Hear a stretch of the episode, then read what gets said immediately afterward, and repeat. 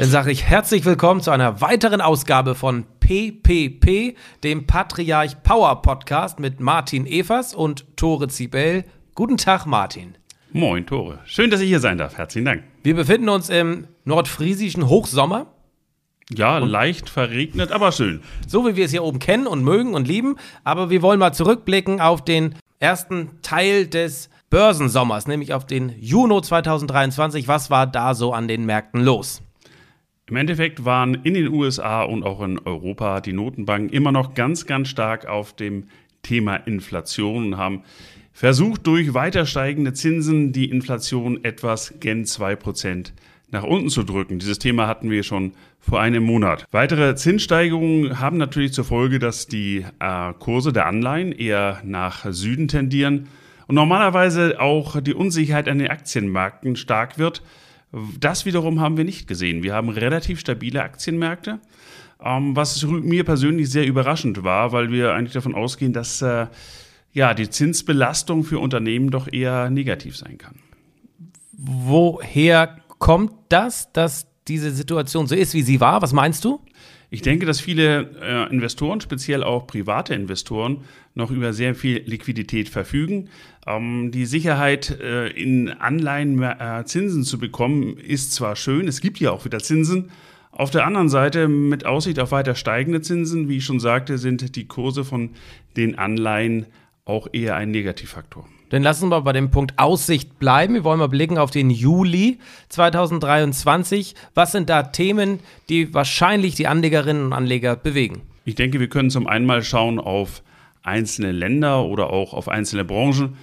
Ähm, Länder, so sehen es viele Investoren und viele Fondsmanager, ist hier sehr, sehr interessant. Japan. Hier haben schon in der Vergangenheit viele Fondsmanager dieses Land ausgewählt, um hier zu investieren. Ich wollte gerade sagen, auch vor zwei Monaten in unserer Episode ging es auch schon um, um, Japan. Richtig, damals war der Fondsmanager Daniel Hase ähm, dort, der sich hier schon sehr positioniert hat mit über 24 Prozent seines Portfolios. Wie, ist, wie kann es sein, dass Japan wieder so interessant wird? Vor vielen, vielen Jahren, ähm, in den 80ern, war Japan sehr en vogue. Das hat dann 1990 äh, kein Mensch sich auf einmal mehr für Aktien aus Japan interessiert. Damals haben sie sich nicht mehr für die Aktien aus Japan interessiert. Was ist seitdem passiert, dass es jetzt offensichtlich wieder äh, ziemlich interessant ist, in Japan zu investieren? Ähm, japanische Unternehmen passen sich derzeit sehr den Kapitalmärkten an und dieses wird auch noch durch gesetzliche Regularien unterstützt. Zum einen ist das Aktienkapital deutlich breiter gestreut. Das heißt, der Streuanteil an kleinen Aktionären ist viel, viel größer geworden. Die Unternehmen haben sich dafür durchgerungen, Dividenden nicht im Unternehmen zu belassen, sondern ähm, auch auszuschütten. Und die Führungsstrukturen, die seinerzeit sehr eingefahren wurden, sind sehr, sehr neu geordnet.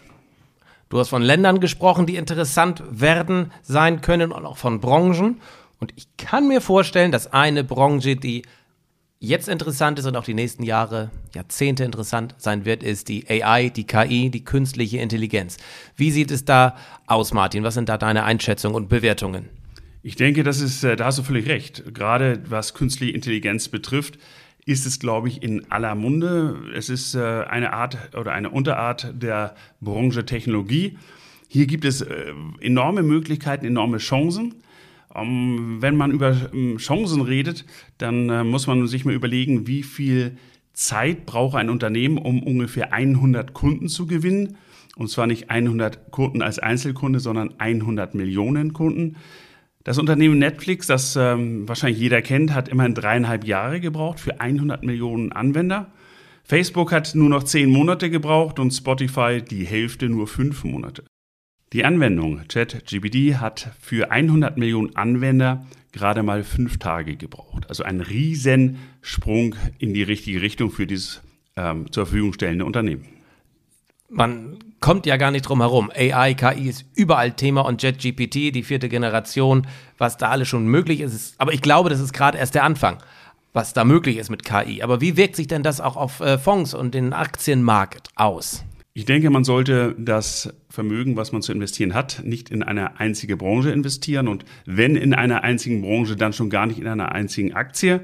Wenn man jetzt die Möglichkeit hat, in dieser Branche verschiedene Aktien in einem Aktienportfolio zu managen, von Menschen managen zu lassen, die davon Ahnung haben und dann auch noch die Möglichkeit hat, dieses Portfolio durch künstliche Intelligenz absichern zu lassen, ich denke, dann ist äh, eine Investition sehr, sehr sinnvoll mit allen Chancen und mit den Risiken deutlich eingedämmt.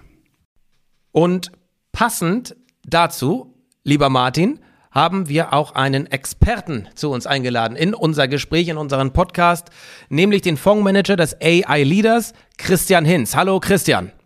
Hallo Tore. AI, für diejenigen, die damit noch nicht so viel anfangen können, was heißt AI? Artificial Intelligence auf Englisch, auf Deutsch übersetzt künstliche Intelligenz. Jawohl, entsprechend passt das wunderbar zu unserem Thema. Und kannst du uns einmal das Konzept hinter dem AI Leaders Fonds kurz darstellen? Was habt ihr da eigentlich vor? Also mit dem AI Leaders Fonds investieren wir in führende Unternehmen im Bereich künstliche Intelligenz. Das sind Unternehmen, die künstliche Intelligenz für ihre eigenen Geschäftsmodelle einsetzen, oftmals in dem Bereich Leader sind äh, oder eben auch Technologieführer irgendeiner Art. Und da sind wir recht breit aufgestellt mit aktuell 131 Aktien, um an der gesamten Wertschöpfungskette von der künstlichen Intelligenz zu partizipieren. Wenn man Martins Worten lauscht, sagt er ja auch immer nie in Einzelwerte investieren, zumindest nicht großteilig. Wenn ich jetzt höre, über 131 Werte sind da schon. Das ist ja schon eine riesige Anzahl an Unternehmen, die sich in diesem Sektor unterwegs sind. Ein weiterer Punkt, den Martin angesprochen hat, ist die Absicherung dahinter. Äh, wie funktioniert diese denn und wie, inwiefern hilft da KI AI?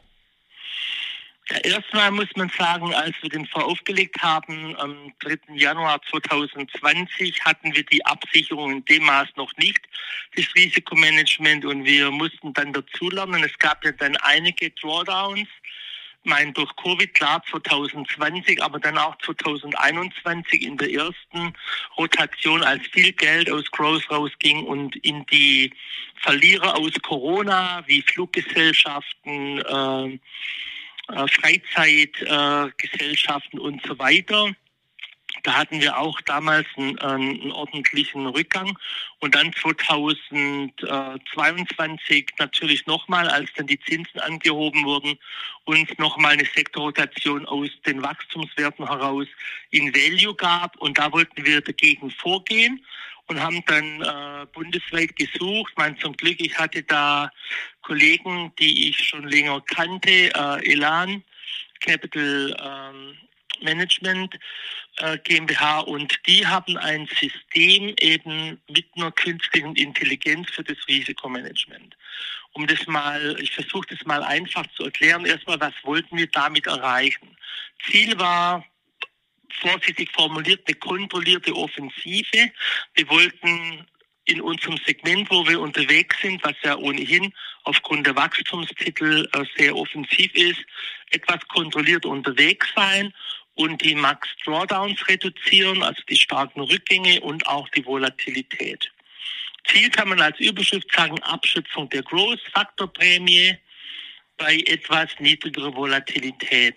Und dafür hat eben äh, Elan mit dem System Topaz einen wirtschaftlichen, wirtschaftlich evaluierten digitalen Prozess der Risikoüberwachung.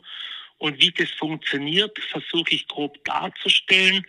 Äh, wir müssen uns vorstellen, äh, wir haben erstmal einen Turbulenzindex. Also, das ist ein Index, der von unseren 161 Aktien, die wir haben dürfen, zurzeit sind wir in 131 investiert, gibt es einen Turbulenzindex, ähnlich wie ein Seismograph, wo man sieht, wo steht der Markt momentan, wo stehen unsere Aktien.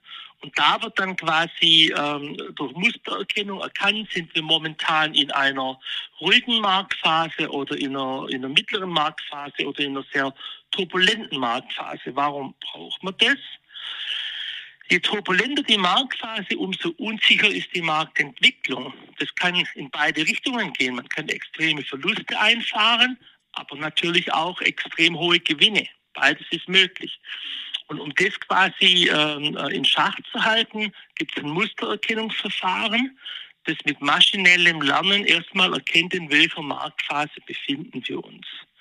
Und dann haben wir, die KI macht dann Folgendes, die misst quasi die Korrelationen zwischen allen einzelnen Aktien, die wir haben.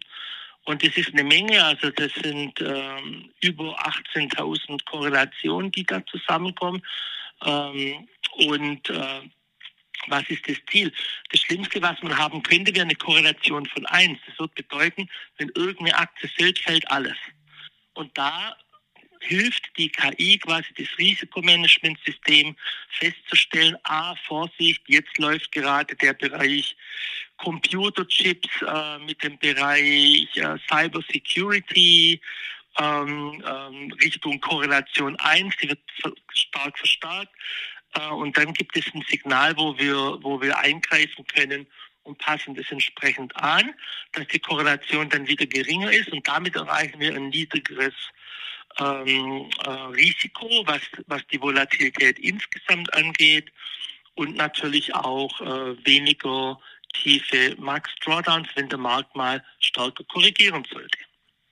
Dann bedanke ich mich schon mal für diesen Exkurs und die Bitte war, dass du dich kurz hältst, da bist du nachgekommen und das sogar auch noch verständlich äh, näher gebracht, das Ganze. Also vielen, vielen Dank, Christian. Abschließende Frage dazu, ist KI eine Chance oder eine Gefahr? Was meinst du? Also ich sehe es auf jeden Fall mehr als Chance insgesamt betrachtet. Klar, man hat am Anfang immer Sorgen. Viele denken da gleich äh, wie dann irgendwelche Roboter, Arnold Schwarzenegger und so weiter. Äh, Skynet, aber da sind wir wahrscheinlich noch meilenweit oder Lichtjahre entfernt. Ähm, ich sehe es eindeutig als Chance, weil es so viele Möglichkeiten gibt, die Welt zu verbessern.